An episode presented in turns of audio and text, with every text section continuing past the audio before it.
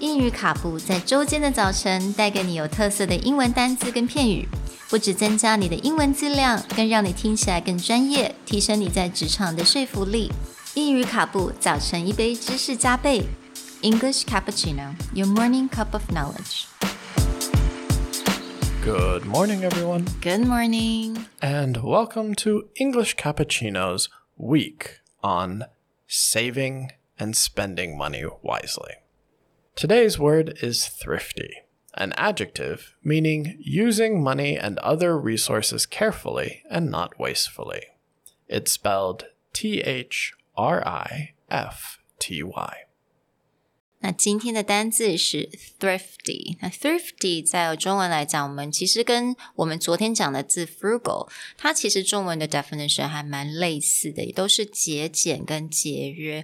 但是我们一定要来在今天一定要好好的讲一讲，到底 frugal 跟 thrifty 有什么样子的不同？因为昨天我们有讲到嘛，frugal 很呃、uh,，if you're someone who's very frugal，你把花钱都是花在你觉得重要的地方，那其他你就非常的节俭。但是 thrifty could be a little bit different, right? Right. As Sherry said, thrifty and frugal get very closely connected, but the context that we'll use them in and the feeling that you get when using them is a bit different. And it's a subtle, but it's there. So, frugal, we talked about Warren Buffett, someone who just calculates the value of every dime that they spend so that they separate out what they want versus what they need. Thrifty is a bit different. When we call someone thrifty, we usually think of someone who's looking for a good deal all the time.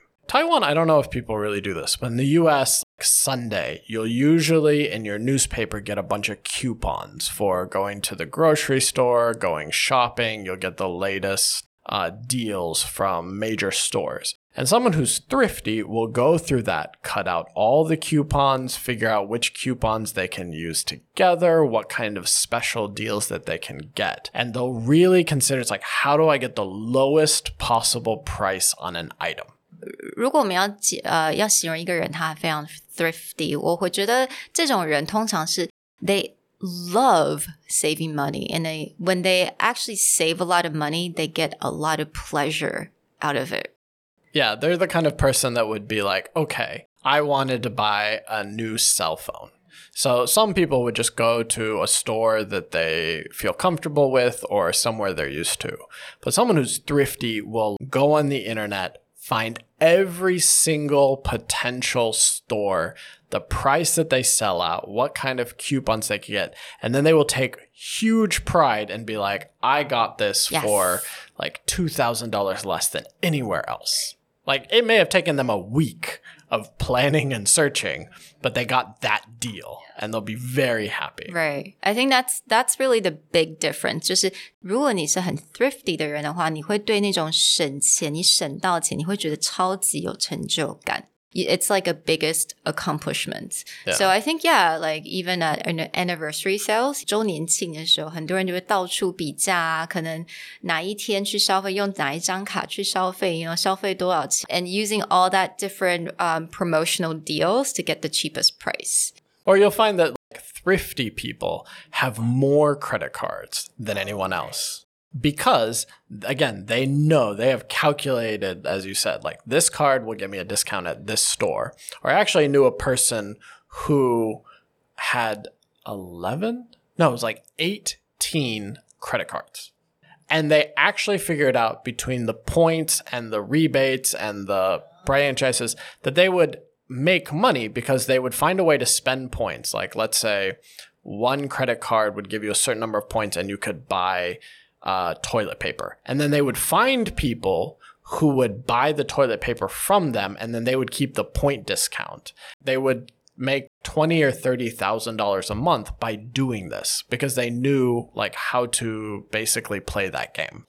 So thrifty is again, it's very much a calculation. It's that seeking out the discount, seeking out the best deal. 诶，所以在美国有一种叫做 the thrift store。 Yes. So thrift store is also like a second-hand used goods stores.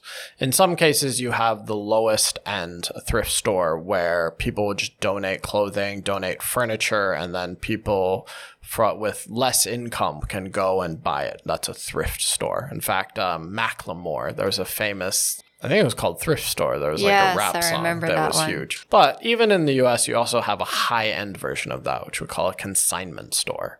And basically, you can go to a consignment store and you'll find Burberry, LV, Oh, okay. Gucci, Tiffany jewelry, and it's all secondhand, but usually in very high quality. Ah, And, okay. But a lot of people, again, thrifty. I want to look really nice. I cannot afford a brand new Burberry, you know, trench coat.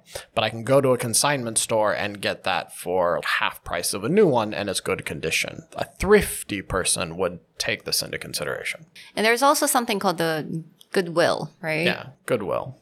But that would be the what I was talking about before, the lower end side where people donate things that they don't use but are still functioning. Whether it's someone who is lower below poverty line, lower income households that can go there and buy decent things. 其实蛮多人蛮喜欢到 consignment store because sometimes they get really good deals on um, brand name products. Yeah. yeah. Well, we hope the next time that you're considering buying something quite nice, you'll be thrifty about it. Seek the best deal or find the right store to get it for a good price. Talk to you next time. Bye. Bye.